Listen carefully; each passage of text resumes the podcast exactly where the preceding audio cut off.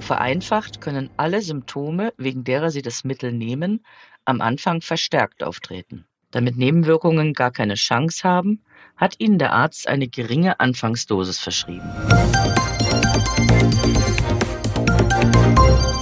Heute ist wieder Mittwoch und damit Podcastzeit bei das PTA Magazin. Hallo und herzlich willkommen zum PTA Funk, dem Podcast für PTA und alle, die uns zuhören möchten. Mein Name ist Christoph Niekamp und ich bin Online-Redakteur für unsere Website dasptamagazin.de. Antidepressiva wie Sertralin kennen Sie alle. Unsere heutige Folge beschäftigt sich mit diesem Wirkstoff und seinen Einsatzmöglichkeiten.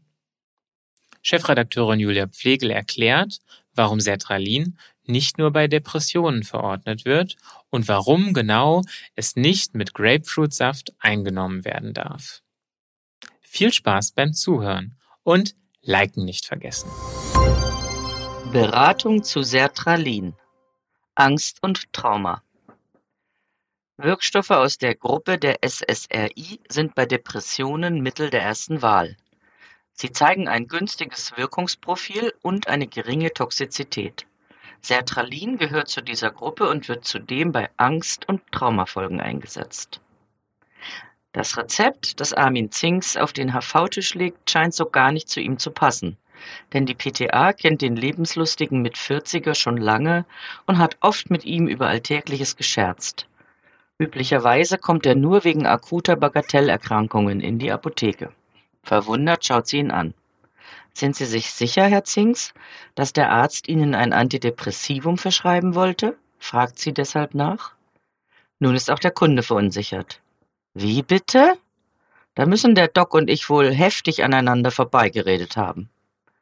Er erzählt ihr, dass er als THW-Helfer auf einem Katastropheneinsatz in einem Erdbebengebiet war und seitdem nicht mehr vernünftig schlafen könne. Gelegentlich wache ich schweißgebadet auf und habe das Gefühl, den Boden unter den Füßen zu verlieren. Das ist kein Wunder, Herr Zinks. Solche Erlebnisse hinterlassen ihre Spuren. Jetzt kann ich Ihnen erklären, warum der Arzt Ihnen ausgerechnet diesen Wirkstoff verordnet hat. Hintergrund. Serotonin gehört zu den Antidepressiva aus der Gruppe der selektiven Serotonin Reuptake Inhibitoren, kurz SSRI genannt.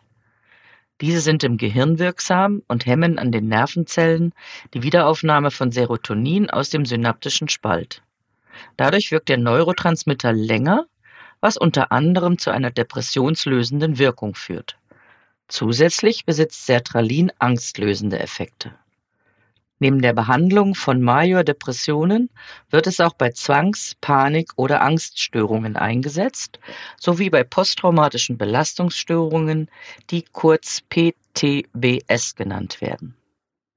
Die PTA überlegt kurz, wie sie ihrem Kunden das Fachchinesisch verständlich machen kann.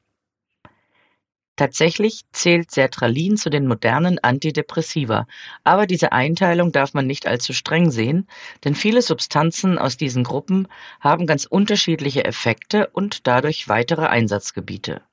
Sertralin sorgt beispielsweise dafür, dass der Gehirnbotenstoff Serotonin stärker wirken kann. Es hat einen antidepressiven Effekt und hilft zusätzlich bei Angst- oder Panikattacken. Außerdem wird Sertralin bei posttraumatischen Belastungsstörungen eingesetzt. Nach dem, was Sie bei Ihrem Katastropheneinsatz erlebt haben, Herr Zinks, scheint die Verordnung plausibel zu sein, meinen Sie nicht? Nebenwirkungen. Mit welchen Nebenwirkungen muss ich denn rechnen, will der Kunde wissen. Häufig kommt es zu Übelkeit, Schwindelgefühl, Kopfschmerz und Schlafstörungen. Beginnt die PTA. Die Libido kann sich vermindern und der Appetit zu oder abnehmen. Grob vereinfacht können alle Symptome, wegen derer Sie das Mittel nehmen, am Anfang verstärkt auftreten. Beim Autofahren oder Bedienen von Maschinen sollten Sie vorsichtig sein, bis sich Ihr Körper an das Mittel gewöhnt hat. Äh, das hört sich ja nicht so toll an, bemerkte Zinks. Das stimmt natürlich, aber keine Sorge, die Nebenwirkungen treten meist nur am Anfang auf. Und die erwünschte Wirkung setzt meist schon innerhalb einer Woche ein. Damit Nebenwirkungen gar keine Chance haben, hat Ihnen der Arzt eine geringe Anfangsdosis verschrieben. In der ersten Woche nehmen Sie einmal täglich nur eine halbe Tablette mit 25 Milligramm. Ab der zweiten Woche steigern Sie die Dosis auf eine ganze Tablette mit 50 Milligramm. Wie lange muss ich das Medikament einnehmen? Die Frage hat die PTA längst erwartet. Das lässt sich pauschal nicht sagen, denn wird das Mittel zu früh abgesetzt, könnte es zu einem Rückfall kommen. Auf alle Fälle darf das Medikament nicht schlagartig weggelassen werden, sondern muss über mindestens ein bis zwei Wochen ausgeschlichen werden. Ansonsten besteht die Gefahr für Absetzreaktionen, Dabei können Übelkeit, Schwindelgefühl oder Erregtheit auftreten, aber auch Angst, Zittern, Kopfschmerzen und Schlafstörungen. Extra. Die PTA rät dem Kunden, auf eine Einnahme zusammen mit Grapefruitsaft zu verzichten. Das liegt daran, dass Sertralin und Grapefruitsaft auf ihrem Stoffwechselweg quasi durch dieselbe Tür müssen. Veranschaulicht sie den Sachverhalt. Dadurch kann sich im Extremfall der Blutspiegel von Sertralin verdoppeln. Das begünstigt Nebenwirkungen, denn diese treten dosisabhängig auf. Zusätzlich empfiehlt sie, wenn Sie noch andere Arzneimittel einnehmen, können wir die gerne hier in der Apotheke auf Wechselwirkungen checken. Denn dieses Problem beschränkt sich bei Sertralin nicht nur auf Grapefruitsaft. Herr Zinks bedankt sich für das Gespräch und verspricht, mit seinen anderen Medikamenten zu einem Wechselwirkungscheck in die Apotheke zu kommen. Das war sie schon wieder, unsere aktuelle Episode vom PTA-Funk, dem Podcast von das PTA-Magazin. Vielen Dank, dass Sie zugehört haben. Wir freuen uns über Downloads, Likes und Kommentare. Schauen Sie gern auch mal in unsere Printausgabe von das PTA-Magazin. Tschüss und bis zum nächsten Mal.